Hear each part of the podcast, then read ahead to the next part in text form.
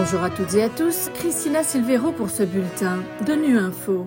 Au menu de l'actualité, la situation de la République démocratique du Congo examinée au Conseil de sécurité. L'ONU marque les 75 ans de l'adoption de la Déclaration universelle des droits de l'homme. Enfin, à la COP28, coup de projecteur sur les bienfaits des algues face au dérèglement climatique. Nous sommes à un tournant important des relations entre les Nations Unies et la République démocratique du Congo, mais également un moment important pour le pays lui-même. C'est ce qu'a déclaré ce lundi la représentante spéciale de l'ONU pour la RDC devant le Conseil de sécurité, évoquant les élections prévues dans neuf jours ainsi que le plan de désengagement conjoint pour un retrait accéléré de la MONUSCO, la mission des Nations Unies dans le pays.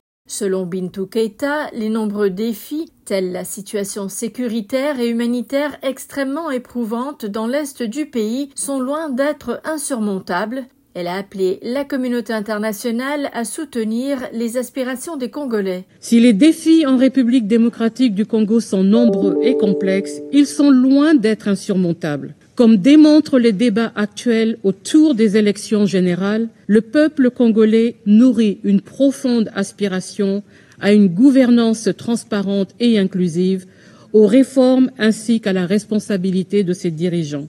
Ces aspirations et toutes les forces qui les animent ont fait preuve d'une grande résilience et méritent le plein soutien de la communauté internationale. La déclaration présidentielle du 16 octobre a permis de renouer un partenariat constructif entre la mission et le gouvernement. Le renouvellement du mandat de la MONUSCO doit nous permettre de poursuivre cet effort conjoint dans un esprit de respect mutuel et de confiance.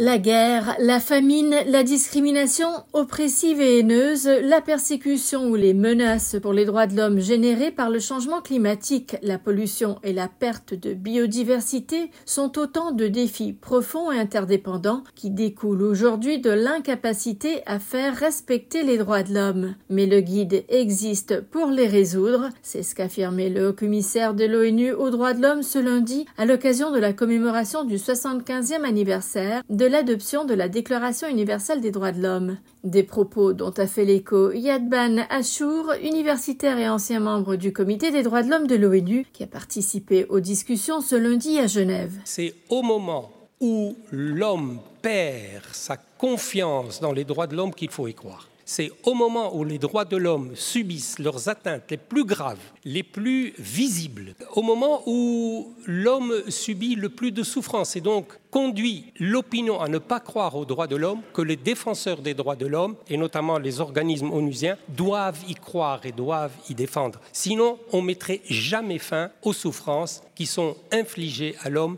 par la violation de ses droits. Et donc, voilà la première leçon que je tire. La deuxième leçon, c'est que le combat pour le droit ne doit jamais s'arrêter parce que sans l'espoir qu'il y aura une amélioration, un progrès au niveau du développement et de la préservation et de la protection des droits de l'homme, on ne bougera pas.